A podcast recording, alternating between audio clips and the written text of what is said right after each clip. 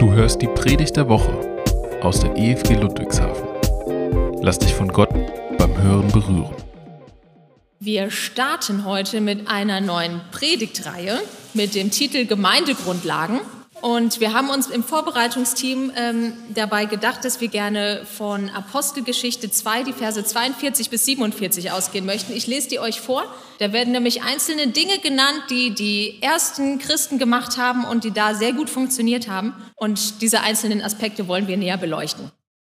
Sie blieben aber beständig in der Lehre der Apostel und in der Gemeinschaft und im Brotbrechen und im Gebet. Es kam aber Furcht über alle und es geschahen viele Wunder und Zeichen durch die Apostel. Alle aber, die gläubig geworden waren, waren beieinander und hatten alle Dinge gemeinsam. Sie verkauften Güter und Habe und teilten sie aus unter alle, je nachdem es einer nötig hatte. Und sie waren täglich einmütig beieinander im Tempel und brachen das Brot hier und dort in den Häusern hielten die Mahlzeiten mit Freude und lauterem Herzen und lobten Gott und fanden Wohlwollen beim ganzen Volk. Der Herr aber fügte täglich zur Gemeinde hinzu, die gerettet wurden.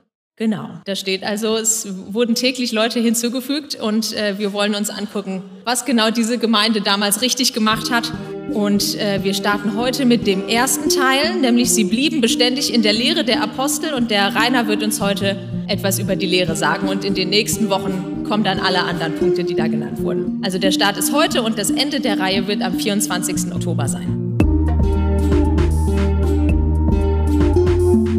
Liebe Schwestern und Brüder, liebe Freunde und Gäste, ich begrüße euch ganz herzlich. Mein Name ist Rainer Reichert, hier aus der Gemeinde und ich bin dankbar, dass ich heute vor euch sprechen darf. Ich muss mich ein bisschen entschuldigen. Ich habe hier noch einen kleinen Karton mitgebracht. Ich bin seit kurzem zuckerkrank und meine Augen haben sich verändert. Deswegen habe ich etwas Schwierigkeiten mit der Fokussierung, aber ich hoffe, dass ich trotzdem alles gut lesen kann und dass es trotzdem flüssig ist. Also nicht wundern, wenn es manchmal ein kleines bisschen stockt. Das liegt daran, dass ich einfach etwas Schwierigkeiten habe beim Lesen im Moment. Wie Hanna bereits angekündigt hat, eröffne ich heute die neue Predigtreihe über Gemeindegrundlagen. Für heute wurde mir das Thema Lehre anvertraut. Und der vorgegebene Text stammt aus Markus 21, 1, 21 bis 28. Das Arbeitsthema lautet Jesu Lehre mit Vollmacht. Wir hören aus der Schlachterübersetzung. Jesus treibt einen bösen Geist aus. Sie kamen in die Stadt Kapernaum. Am Sabbat ging Jesus in die Synagoge und lehrte dort die Menschen. Sie waren von seiner Lehre überwältigt, denn er sprach anders als die Schriftgelehrten mit Vollmacht. In der Synagoge war ein Mann, der von einem bösen Geist besessen war. Er fing an zu rufen, was willst du von uns, Jesus von Nazareth? Bist du gekommen, um uns zu vernichten? Ich weiß, wer du bist, der Heilige Gottes, den er gesandt hat. Schweig, herrschte Jesus ihn an. Verlass diesen Mann. Da schüttelte der böse Geist den Mann hin und her, schrie auf und verließ ihn. Staunen erfasste die Zuschauer und sie redeten untereinander darüber. Was ist das für eine neue Lehre, die so viel Vollmacht hat? fragten sie einander aufgeregt. Sogar böse Geister gehorchen seinem Befehl. Und die Nachricht von dem, was Jesus getan hatte, verbreitete sich rasch in ganz Galiläa. Ich weiß nicht, wie es euch geht, aber bei mir war es erstmal so, nach dem ersten Lesen dachte ich mir, dass in diesem Text gar nicht so viel drin steht. Aber je mehr ich mich mit dem Text befasste, desto größer wurde meine Begeisterung und ich hoffe, am Ende der Predigt geht es euch genauso. Im vorangegangenen Abschnitt von der, vor dem Predigstext wird in Vers 16 bis 20 geschildert, wie Jesus am See Galiläa entlang ging und Simon, Andreas, Jakobus und Johannes aufforderte, ihm zu folgen. Es ist also davon auszugehen, dass im Text Jesus mit seinen ersten vier Jüngern gemeint ist, als es heißt, sie gehen nach Kapernaum. Jesus hat im Markus-Evangelium bis dahin nur in Galiläa und ohne seine Jünger sein Wirken begonnen, aber noch nicht gelehrt. Er hat auch noch keine Wunder vollbracht, als er in die Synagoge ging. Wir alle hier in diesem Raum sind Christen oder haben zumindest davon gehört. Zu der damaligen Zeit gab es kein neues Testament, keinen neuen Bund, keinerlei Kenntnisse über eine neue Zeit. Nur die Schriften aus dem Tanach berichten über das Kommen des Messias. Seit dem Wirken Jesajas und seinen Prophetien waren zu diesem Zeitpunkt schon über 700 Jahre vergangen und seit Zachariah etwa 520 Jahre. In Zachariah habe ich die letzte Stelle gefunden, wo Messias angekündigt wird. Zachariah 6, 12 bis 13 steht, so spricht der Herr, der allmächtige Gott, ein Mann wird aus der Nachkommenschaft von David hervorgehen, unter dessen Herrschaft das Land wieder aufblühen wird. Er ist es, der meinen Tempel wieder aufbauen wird ja, er wird ihn bauen und er wird großes Ansehen genießen, wenn er den Thron besteigt, um über sein Volk zu regieren. Der Hohepriester wird an seiner Seite sein und es wird völlige Einigkeit zwischen ihnen bestehen. Wie war es also für die anwesenden Juden, als plötzlich Jesus in dem Tempel lehrte? Stellen wir uns so einfach mal vor, es kommt jemand in unseren Gottesdienst einfach durch die Tür herein und bittet um Gehör. Ich halte es durchaus für möglich, dass wir ihm die Möglichkeit zum Sprechen geben. Was aber, wenn er eine ganz neue und völlig unbekannte Lehre brächte? Kaum vorzustellen, dass wir das einfach so alles annehmen würden, was wir da zu hören bekommen. Die Juden heute warten noch immer auf das, was ihnen verhießen wurde. Ein großer König mit weltlicher Macht. Es bleibt der Traum, dass der Sohn Gottes als mächtiger König kommt und auch die weltliche Herrschaft übernimmt und das heilige Volk Israel über alle anderen Menschen stellt. Und wer kam zu ihnen? Ein Wanderer mit nichts außer seiner Kleidung am Leib, begleitet von vier Fischern an Land. Nicht unbedingt jemand, den man als Jude sofort als Gottes Sohn erkennen würde. Trotzdem steht geschrieben. Sie waren von seiner Lehre überwältigt, denn er sprach anders als die Schriftgelehrten mit Vollmacht. Jesus ist Gottes Sohn und kennt daher alles und ist mit der gleichen Weisheit ausgestattet. Die Juden litten unter der Herrschaft der Römer und hatten eine immense Sehnsucht nach Veränderung.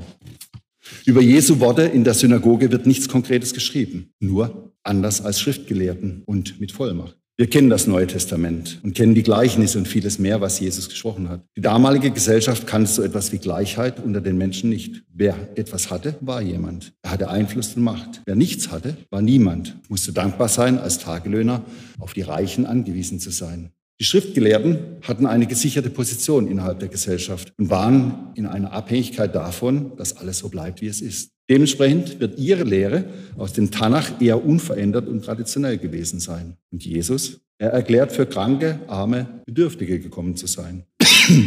er will helfen und retten. Und das ohne weltliche Macht, Geld und Einfluss. Dass er anders wie die Schriftgelehrten lehrte, können wir uns also gut vorstellen. Aber mit Vollmacht? Hat sich Jesus dort bereits zu erkennen gegeben, wer er ist? Hat er eine Vollmacht im Sinne einer Urkunde von einem Herrscher oder einem Priester? Ich denke nicht. Es war die Art, wie er lehrte. Er lehrte nicht als Experte des Tanach oder des Talmuds mit ausgefeilter Technik von oben herab auf die anwesenden Juden, sondern mit einfachen Worten als einer von ihnen. Alles, was Jesus zu sagen hatte, war bis dahin noch nicht geschrieben.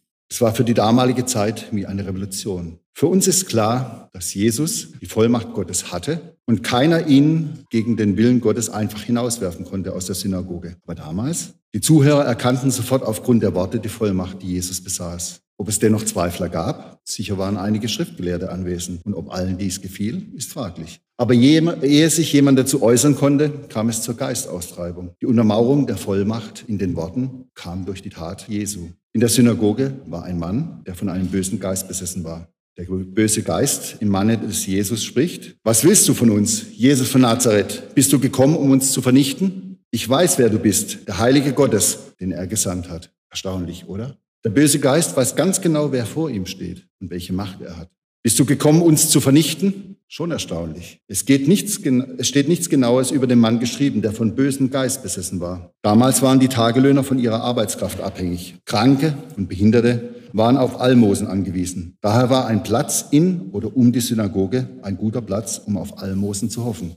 Deshalb gehe ich davon aus, dass die meisten anwesenden Juden diesen bedauernswerten Mann kannten. Ausgerechnet dieser Verrückte kennt Jesus bei seinem Namen und sieht in ihm den, den der Heilige Gottes gesandt hat. Also ich hätte mich als Beobachter ganz gewaltig gewundert. Und was macht Jesus? Er wendet sich von den Anwesenden ab und widmet sich dem bösen Geist in den Besessenen zu. Schweig, herrschte Jesus ihn an, verlass diesen Mann. Und die Reaktion der Anwesenden? Was ist das für eine neue Lehre, die so viel Vollmacht hat? fragten sie einander aufgeregt. Sogar böse Geister gehorchen seinem Befehl. Spätestens jetzt erkennen die anwesenden Juden, dass hier etwas anders ist.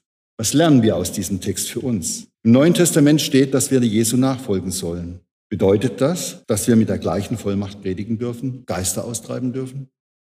Diese Woche hatten wir am Donnerstag unseren letzten Abend der Gruppe Exponential Revolution. Zwei Missionsprojekt von Hannah Eich in unserer Gemeinde, wofür ich unendlich dankbar bin. Und die Gruppe hat mein Leben verändert. Hannah, Simon, Dominik, Samuel und ich trafen uns immer wieder. Und auch da ging es um Vollmacht und das Recht der Lehre. Samuel stellte die Frage, wer ist eigentlich zum Predigen berufen? Darf bei uns eigentlich jeder predigen? Ich fand es eine richtig gute Frage und ich denke wohl, dass heute, wenn ich das Thema Jesu Lehre mit Vollmacht habe, der Zeitpunkt für eine Antwort wäre. Ich habe mich im Oktober 2019 mit der Taufe der Gemeinde angeschlossen.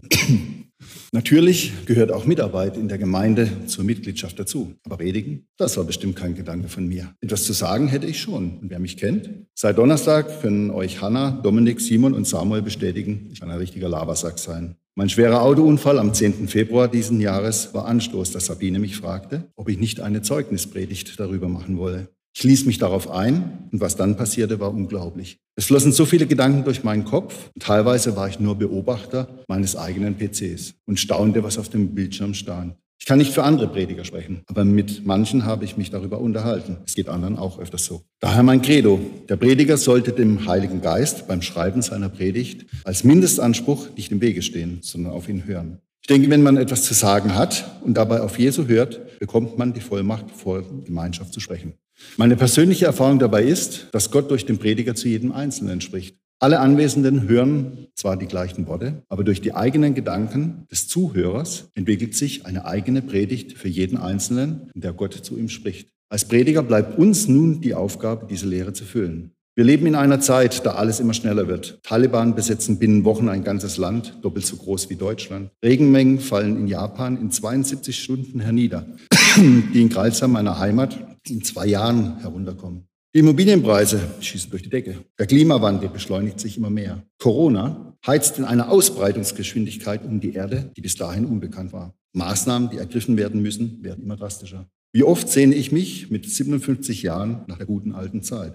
Es ist nicht an mir, die Endzeit und Offenbarung herbeizurufen. Martin Luther dachte schon, dass sie bald kommt. Die Zeugen glauben es sowieso andauernd. Nein, das ist nicht meine Aufgabe. Aber auch ich wusste, dass Gott mich durch diese Predigt tragen würde. Fehlte mir ein wesentlicher Baustein zu diesem Thema. Daher bat ich Gott um einen Traum. Es drängt mich dazu, authentisch, ohne vorzulesen zu sein und möchte deswegen frei jetzt zu euch sprechen. Ich habe jetzt nichts mehr aufgeschrieben. Es geht um den Traum und ich habe heute Morgen Aaron mitgenommen zur Kirche. Deswegen denke ich, Aaron, dich betrifft besonders.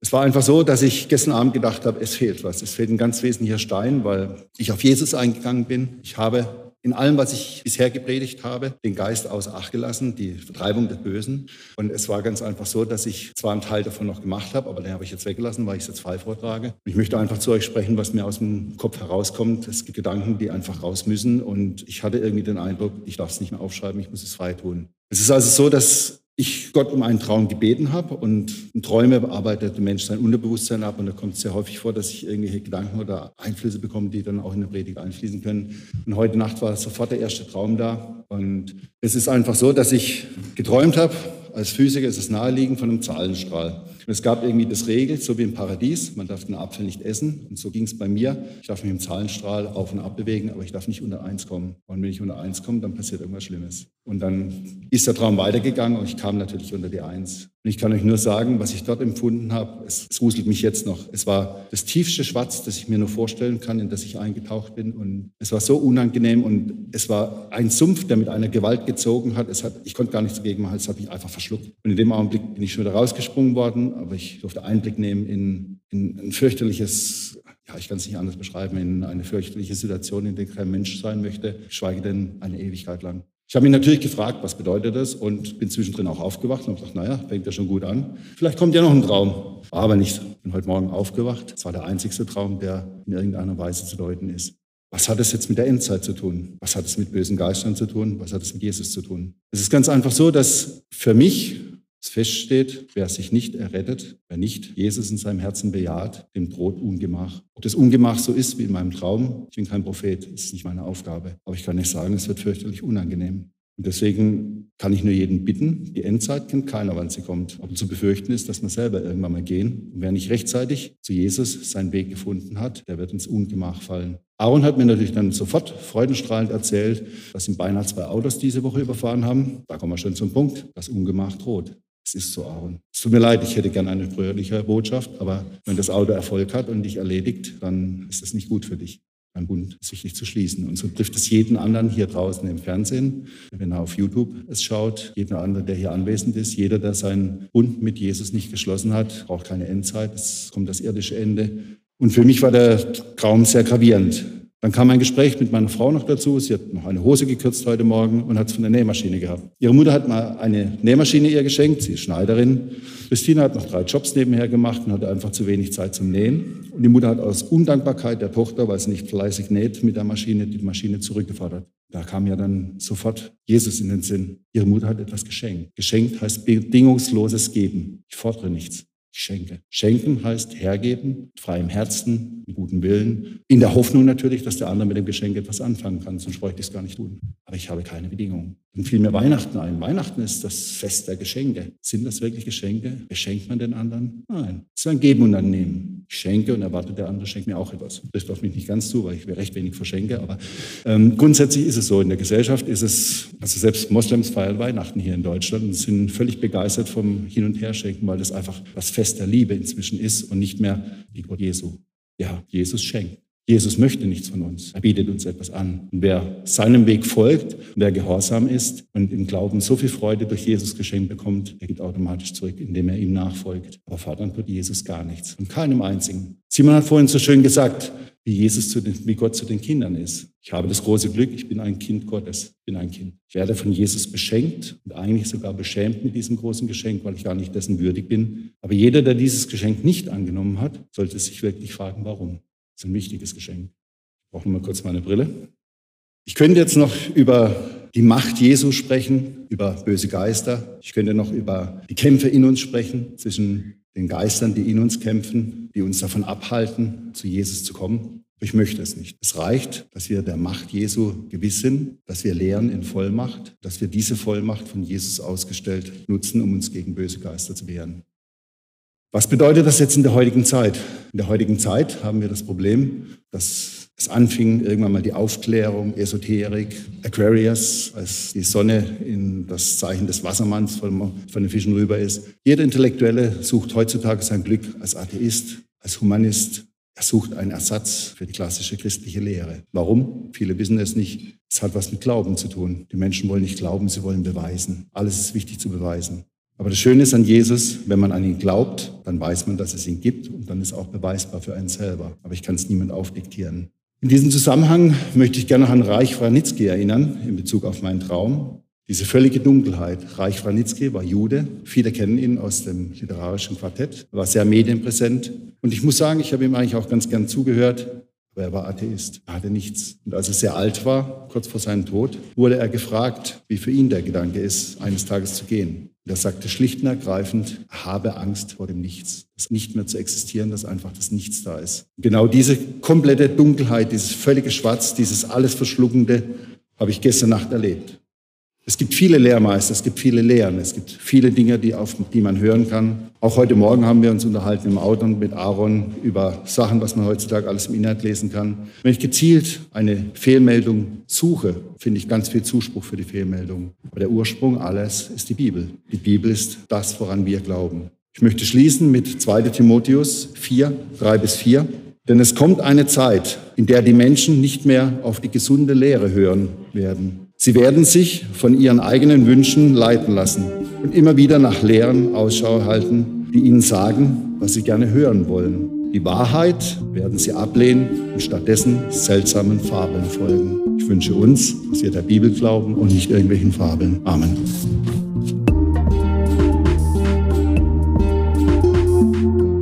Ja, Rainer, vielen Dank für die eindrückliche Predigt. Ähm, mir kam jetzt, während er gesprochen hat, noch der Gedanke, dass es vielleicht gut wäre, noch zu sagen, was man denn machen kann, wenn euch das jetzt angesprochen hat, was der Rainer gesagt hat. Und ähm, wenn ihr den Eindruck habt, okay, da gibt es noch was zu klären zwischen Gott und mir, dann könnt ihr entweder einfach beten, das ist die allerniedrigste Hemmschwelle, ihr redet einfach mit Gott und sagt es ihm, dass ihr ihn gerne als Freund haben möchtet. Oder wenn ihr gerne mit jemandem darüber sprechen möchtet, dann könnt ihr gerne nach dem Gottesdienst entweder zu mir kommen oder zum Rainer, bestimmt auch zum Simon, der vorhin mit mir Musik gemacht hat. Ähm, genau, wenn ihr irgendwann in den nächsten Wochen mal hier im Gottesdienst seid, könnt ihr es auch gerne da machen. Oder wenn ihr irgendwo aus, quer aus Deutschland euch dazu geschaltet habt, dann sucht euch gerne einfach eine Ortsgemeinde irgendeine christliche Gemeinde bei euch. Die sind alle ein bisschen unterschiedlich, aber letztlich den Glauben an Gott ist einfach alle. Und da möchte ich euch sehr ermutigen, dass ihr ähm, da wirklich den Anschluss sucht.